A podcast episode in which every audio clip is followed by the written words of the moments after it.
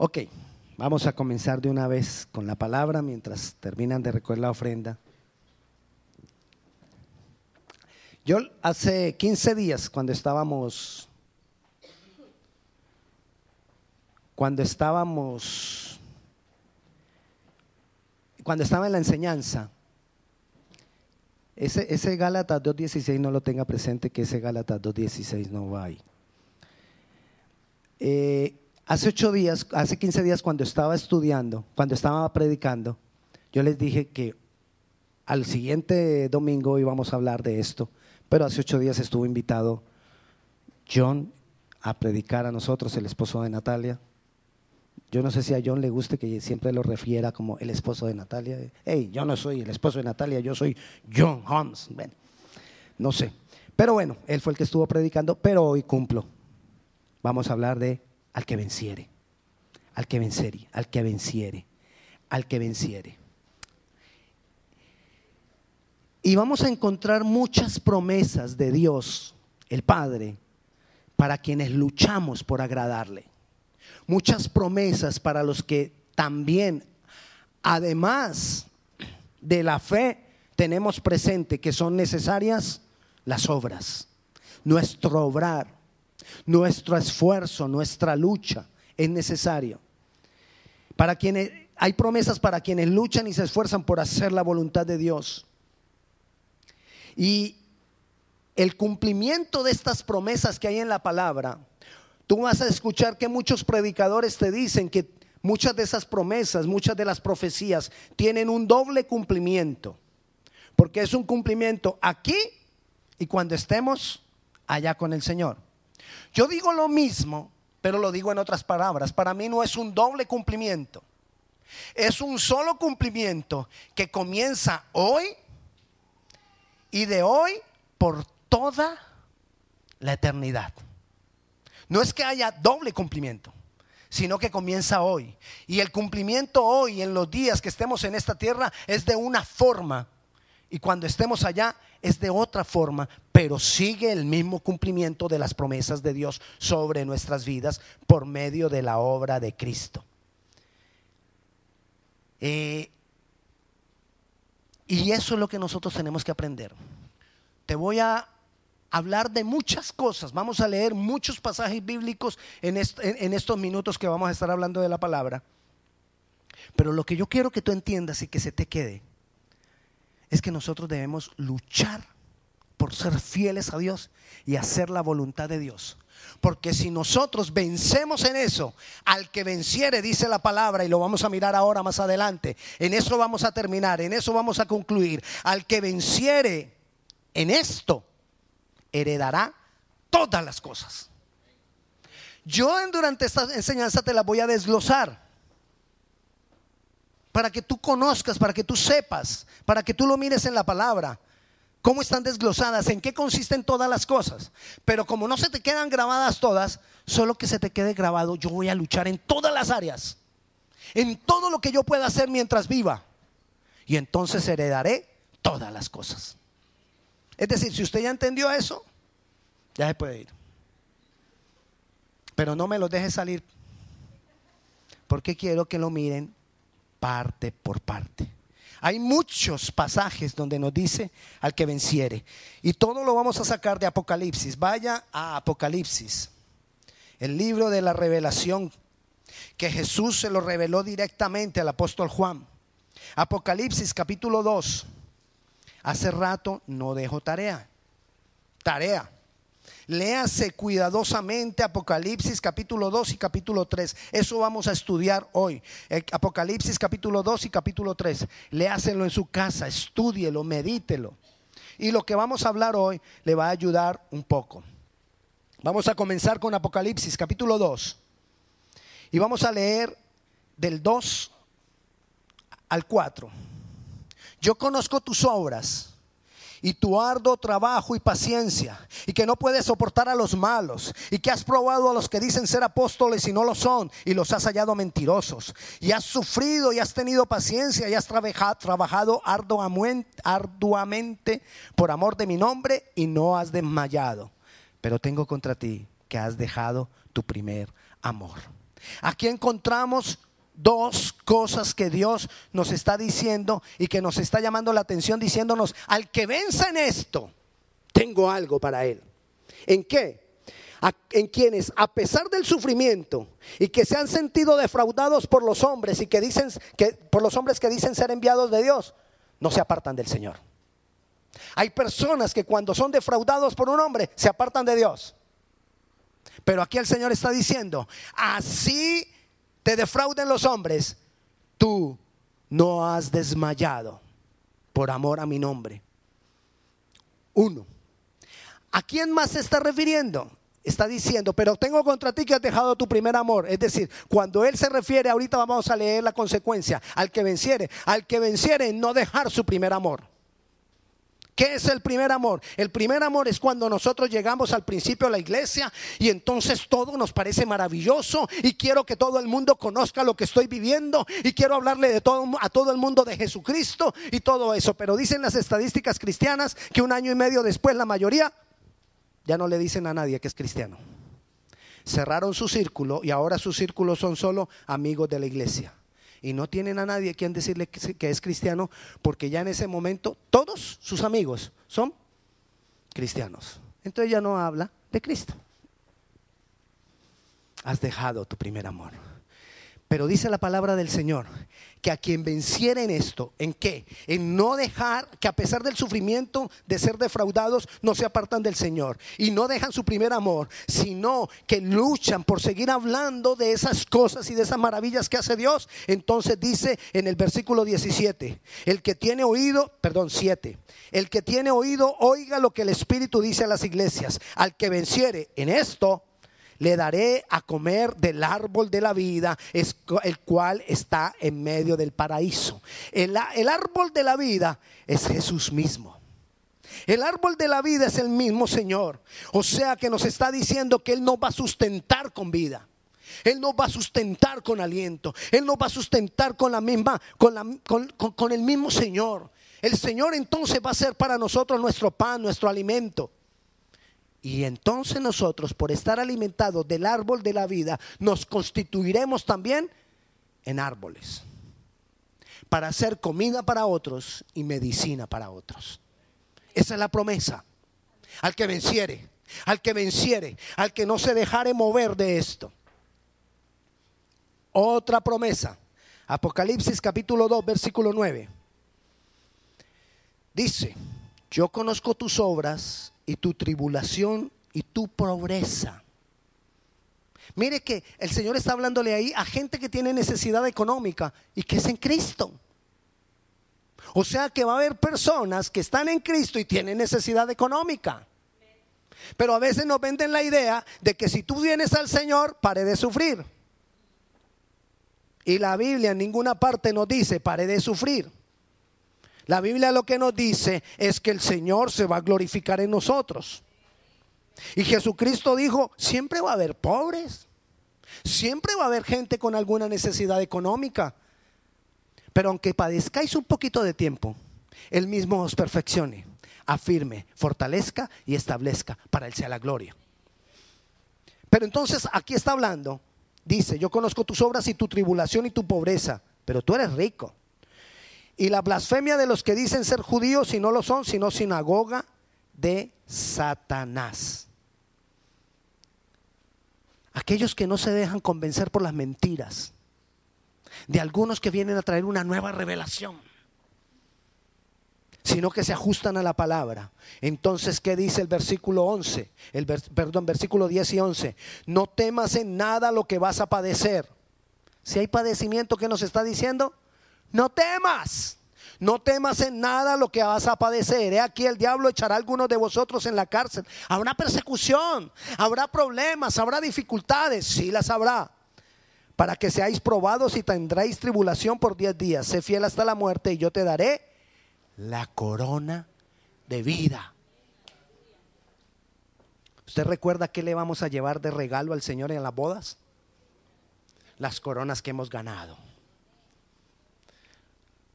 los privilegios que hemos ganado. Así que si tengo necesidad económica, no importa. Yo sigo siendo fiel al Señor. Porque al que venciere, Él nos dará la corona de vida.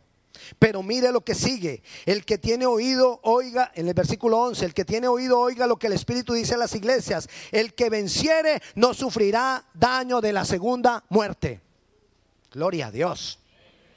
Pastor, segunda muerte, wow, o sea que hay reencarnación, voy a morir una vez y luego voy a morir otra vez. No. La primera muerte es cuando morimos este, en este cuerpo. La segunda muerte, dice la palabra y se refiere cuando sean, sean las personas juzgadas por sus obras y sean echados al lago de fuego y azufre atormentados de día y de noche por toda la eternidad. El juicio del gran trono blanco, dice la palabra. Dice que nosotros no sufriremos ahí. No sufriremos daño. Si yo no sufro daño, quiere, él, él está queriendo decir que vamos a estar en ese juicio. Yo voy a estar en ese juicio pero no sufriré daño, porque no voy a estar como, como culpable, voy a estar como jurado. ¿Usted ha visto cuando le llega la carta aquí a, los, a, las personas nacionalizadas aquí que le llega una carta, hey, tienes que servir de jurado en un juicio y que tienen que ir a sentarse allá a observar todo lo que pasa y después dar una declaración de lo que creen que, que deba hacer? Y sobre eso es que el juez toma sentencia. Bueno, nosotros vamos a estar en ese juicio como jurados. No vamos a sufrir, no vamos a ser dañados, sino que vamos a estar con Jesucristo juzgando a las naciones. Amén. Pero recibiremos corona. Dijo primero que vamos a recibir la corona. O sea que para recibir la corona antes tuvimos que haber estado en el tribunal de Cristo, que es entrega de galardones. El tribunal de Cristo, la palabra tribunal quiere decir podium. ¿Recuerda los podium? Cuando le entregan a las personas el primer puesto, segundo puesto, tercer y ahí se paran en el podium y reciben medallas y reciben. Bueno, el podium es eso, el tribunal de Cristo es eso, entrega de galardones. Y vamos a recibir entrega de galardones por las obras, porque fuimos fieles, porque me esforcé, porque aunque tuve necesidad, ahí no me quedé. Porque aunque tuve necesidad, yo no me levanté a hablar, ni a, ni a vituperar, ni a decir nada en el nombre de mi Señor, sino que seguimos creyendo y nos esforzamos. Al que venciere, dice la palabra, al que se esfuerza, al que no se deja mover de donde Dios Jesús nos ha puesto. Amén. Vamos a otro. Apocalipsis 2, capítulo 13 perdón, Apocalipsis 2, versículo 13, yo conozco tus obras y donde moras, donde está el trono de Satanás, pero retienes mi nombre. Hay veces que Satanás se levanta contra nosotros como si, como si nosotros estuviéramos viviendo en la misma casa de él. Hay veces que se levanta Satanás contra nosotros para atacarnos, para dañarnos, para estorbarnos que pareciera que tuviera el dominio sobre todas las cosas. Pero dice ahí la palabra, que a pesar de eso retenemos el nombre del Señor y no has negado mi fe. Seguimos ahí. Vemos obras del enemigo en el sistema del mundo y nosotros seguimos fieles. El sistema del mundo viene a traer cosas y nosotros seguimos fieles. Al que venciera en esa fidelidad, entonces el Señor ha prometido. Pero continúo, pero tengo unas pocas cosas contra ti. Que tienes ahí a los que retienen la doctrina de Balaam, que, enseñaba a Balaak a poner tropiezo entre los hijos de Dios. Eso es una historia larga. Pero general, en lo más general que le puedo decir de eso ahora es que se está refiriendo a los que no trabajan ni hacen las obras del Señor por dinero, sino por amor a Dios. Ahí se está refiriendo a aquellos que no hacen la obra por beneficio propio, sino por el Señor, por amor al Señor.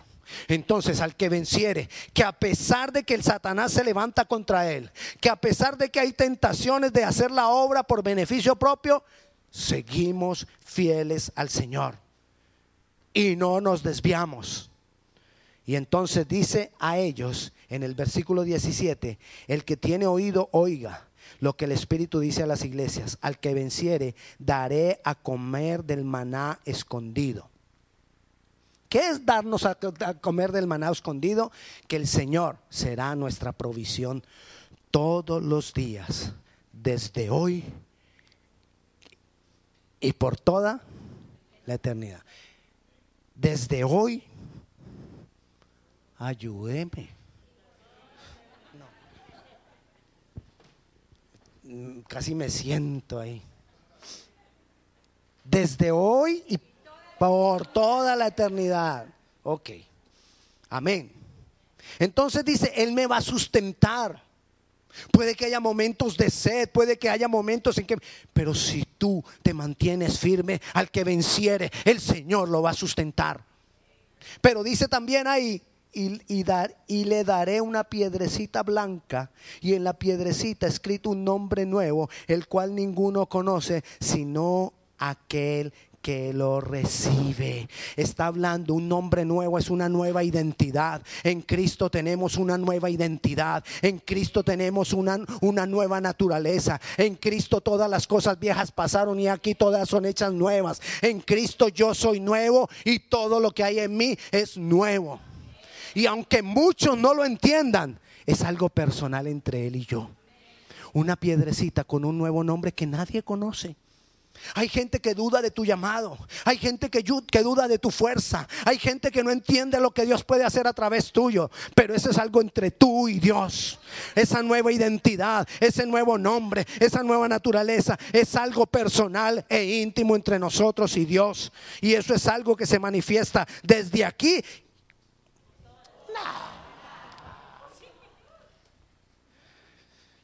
Desde aquí por toda la eternidad. Apocalipsis 19, 2.19.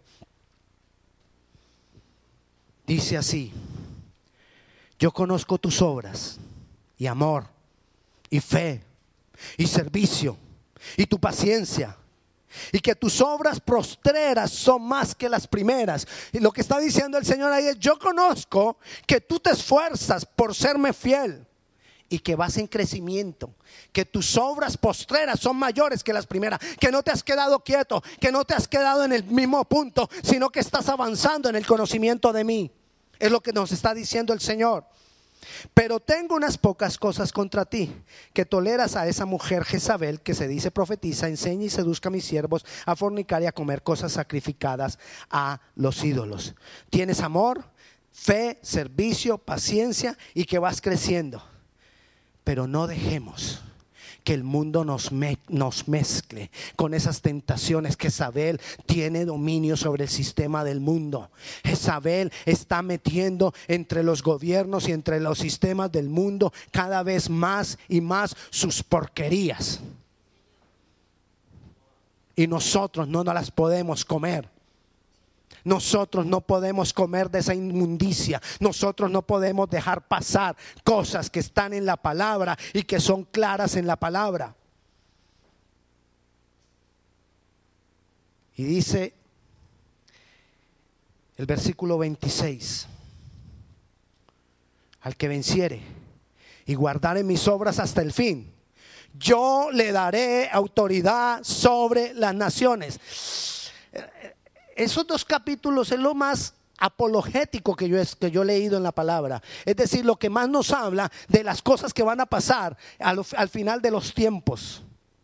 Porque está hablando que nos va a dar autoridad sobre las naciones. Ya vimos que nos habló prácticamente del tribunal de Cristo, recibir galardones, quienes nos vamos con él. Después vimos que vamos a estar en el juicio del gran trono blanco, juzgando con Jesús. Pero aquí dice que nos va a dar autoridad sobre las naciones. ¿Cuándo? Dice la palabra que Jesús vendrá y reinará la tierra con nosotros durante mil años. Está en la palabra.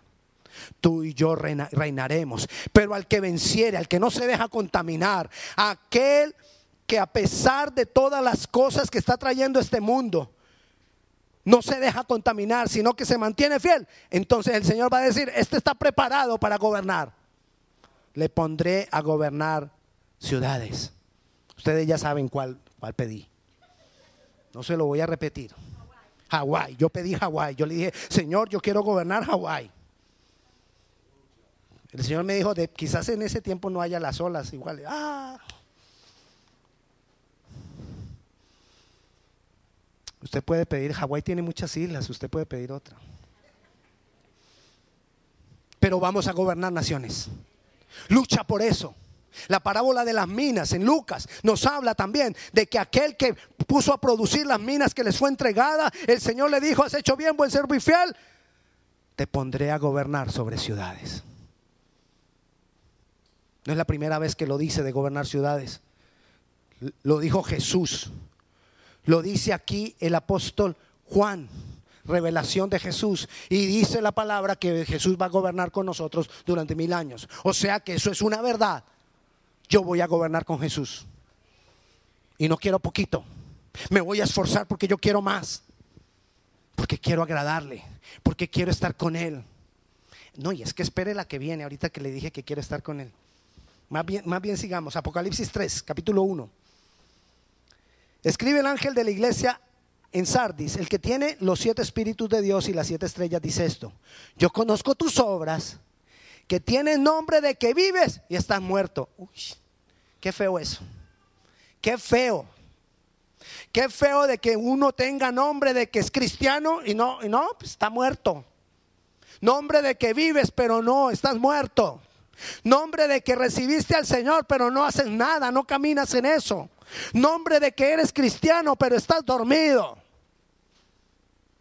El que venciere es aquel que se levanta y dice, yo no me voy a quedar así. Yo voy a seguir adelante, yo voy a crecer, yo voy a cambiar. Quienes viven en santidad y se esfuerzan por eso. Versículo 2, sé vigilante y afirma las otras obras que están, las otras cosas que están para morir, porque no he hallado tus obras perfectas delante de Dios. Y el versículo 5, al que venciere, es decir, al que se levante de ahí, al que, se, al, que, al que no se quede en eso, al que se arrepienta y transforme su vida, será vestido de vestiduras blancas y no borraré su nombre del libro de la vida y confesaré su nombre delante de mi Padre y delante de sus ángeles.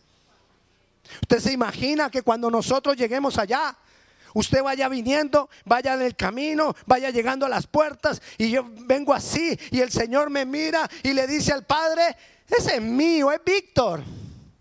Es más, él va a decir, es mi Víctor. Pero imagine lo que, que lo dice de usted. Y entonces, recuerda que hace 15 días hablábamos que qué piensa usted cuando lo invitan a una boda? En dos cosas, en el regalo, pero ya hablamos de las coronas, es el regalo que usted va a llevar. Pero de otra cosa hablábamos, ¿qué, qué pensamos cuando vas a ir a una boda? ¿Qué necesitas? Un vestido. Y ahí dice ahí que nos va a dar vestiduras blancas al que venciere, al que no se queda conforme, al que no dice, sí, yo soy cristiano, hey, y, y tu vida cómo está. Ay, bien. ¿Y qué hace para el Señor? Ah, yo voy el domingo a la iglesia. Ah.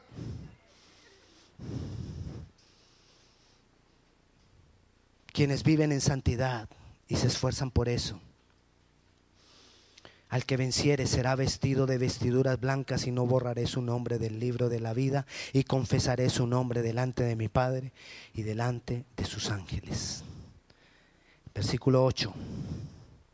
Yo conozco tus obras. He aquí, este es el que nos vamos a memorizar. He aquí, he puesto delante de ti una puerta abierta, la cual nadie puede cerrar. Hermano, cuando el Señor te abre una puerta, nadie la cierra.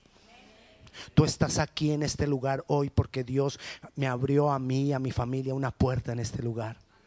Pero cuando Dios abrió esa puerta para mí, estaba pensando en ti. Él estaba pensando en todos nosotros, en abrir una puerta para nosotros, una puerta de gloria, una puerta de restauración, una puerta de bendición, una puerta que nadie, nadie, nadie la puede cerrar, solo Él. Él determina el tiempo de todas nuestras cosas. Él determina los tiempos para ti y para mí. Y los tiempos son tiempos de Dios. Quienes guardan su palabra y no negamos al Señor, está hablando ahí quienes viven en santidad y se esfuerzan. Convénzase, puerta que abre el Señor, nadie la puede cerrar. El versículo 10 dice así, de eso mismo está hablando. Por cuanto has guardado la palabra de mi paciencia, yo también te guardaré en la hora de la prueba que ha de venir sobre el mundo. Hermano, va a venir una prueba, una gran tribulación sobre el mundo. Y ahí dice que el Señor nos va a guardar de eso. Hay algunos que dicen que lo viviremos, pero yo tomo esta palabra y yo digo, Señor, yo no voy a vivir eso, porque tú vas a venir por nosotros y nos vas a levantar en gloria. Tú nos guardas, Señor, tú nos guardas, oh Dios. El día de la prueba tú nos has guardado en los agujeros de tu mano y nada ni nadie nos sacará de ahí. Amén. Eso lo vuelvo a leer, por cuanto has guardado la palabra de mi paciencia, yo también te guardaré de la hora de la prueba que ha de venir sobre el mundo entero para probar a los que moran sobre la tierra. El versículo 12 dice, al que venciere, yo lo haré columna en el templo de mi Dios y nunca más saldrá de allí. Y escribiré sobre él el nombre de mi Dios y el nombre de la ciudad de mi Dios, la nueva Jerusalén, la cual desciende del suelo, del cielo de mi Dios y mi nombre nuevo. Ay, hermano. Imagine lo siguiente. Los judíos de hace, desde hace muchos años y hasta hoy no se atreven a nombrar el nombre de Dios porque para ellos es un nombre de mucho respeto, que no son dignos sus labios de que ese nombre esté en su boca. ¿Entiende? Pero dice ahí la palabra que al que venciere, el Señor le pondrá ese nombre. Nos lo pondrá. Nombre que, que, que, hombres aquí en la tierra ni se atreven a nombrar, nosotros lo tenemos, lo vamos a tener escrito en nosotros. Va a estar escrito ese nombre en mi vida, va a estar escrito ese nombre en mí. En ese momento tendremos unos cuerpos gloriosos, nuestro cuerpo de, de, carne, un cuerpo glorioso que ha sido transformado. Y entonces será escrito en nosotros su nombre.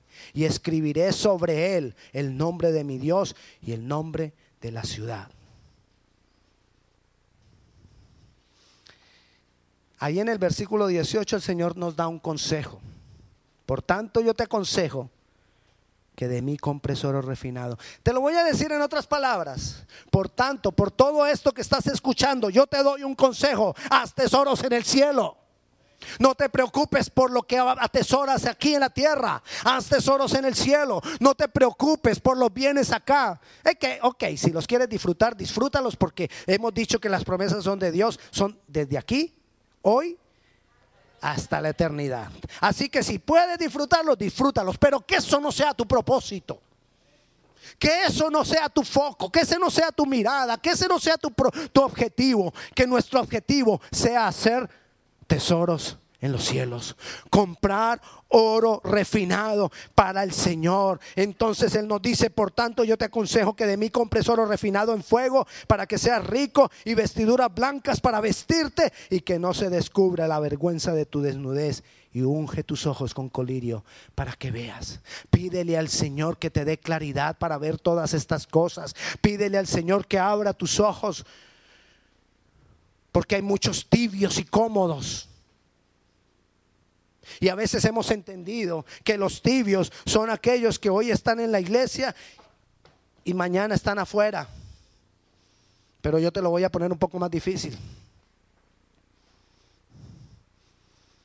¿Qué es tibio? El invierno es frío y el verano es caliente. ¿Qué es lo tibio? Primavera otoño, rico, comodidad, tranquilidad, ni frío ni caliente, como nos gusta, sin esfuerzo, sin compromiso. Eso es tibieza. El que no tiene compromiso, el que no se quiere esforzar, el que no, tiene, no quiere dar más, el que está demasiado cómodo, esos son los tibios. A veces pensamos que tibio es el que el fin de semana está en las rumbas, en las discotecas y viene el domingo a la iglesia. Ay, tú eres tibio. No, ese, está frío. Ese no es tibio, es frío hace rato. Estuvo caliente allá en la discoteca, sudando. Pero aquí el domingo está frío. Está frío. El tibio, el cómodo. Estoy en la iglesia, oh, yo creo que yo merezco esas vestiduras. Oh, yo creo que esas coronas también. Si el pastor la merece, yo también. Sí, cómo no. Siga así. Apocalipsis 3:20. Aquí yo estoy a la puerta y llamo. Si alguno oye mi voz y abre la puerta, entraré a él y cenaré con él y él conmigo. El Señor te está hablando de tener comunión de tener intimidad con Él. Y al que tenga intimidad con Él, dice el versículo 21, al que venciere, al que se esfuerce por eso, le daré que se siente conmigo en mi trono, así como yo he vencido y me he sentado con mi Padre en su trono. Hay algunos que estaremos sentados con Él en el trono, hay otros que estarán más lejitos. Yo quiero estar cerquita. Y para estar cerquita allá, yo tengo que estar cerquita desde hoy y por toda la eternidad. Porque qué bueno es decir que la promesa, sí, pastor, la promesa es desde hoy Ah, pero buscar la intimidad también es desde hoy y hasta toda la eternidad. Buscar el compromiso es desde hoy y por toda la eternidad. Vencer es luchar desde hoy y por toda la eternidad. El 21 dice eso. Y para terminar, el resumen de todo. Un resumencito. Vaya Apocalipsis 21. Yo sé que ha recibido mucha información. Pero principalmente quédese con este. Lo demás lo va estudiando en su casa. Apocalipsis 2 y capítulo 2, capítulo 3 lo estudia en su casa. Si tiene preguntas me puede llamar. 21. El 6. Y me dijo, hecho está. Jesús está hablando. Yo soy el alfa y la omega, el principio y el fin. Al que tuviere sed, yo le daré gratuitamente de la fuente del agua de vida al que tuviere sed. ¿Quién es el que tiene sed? El que viene al Señor y le dice, Jesús te necesito, Jesús yo te quiero agradar. El que de todo corazón busca al Señor, el que de todo corazón se humilla ante Él, el que de todo corazón depende de Él. Ese es el que tiene sed. Y dice el versículo 7 entonces, al que venciere en esto, heredará todas las cosas y yo seré su Dios y él será mi hijo. Las coronas, los vestidos, el nombre nuevo, el nombre escrito en él, el nombre del Señor inscrito en él, la bendición de comer del maná, la bendición de comer del árbol de vida, estar en el tribunal de Cristo recibiendo galardones, estar en el gran juicio blanco como jurado, como juez y estar gobernando las ciudades, heredaremos todas las cosas. Aquí dice todas.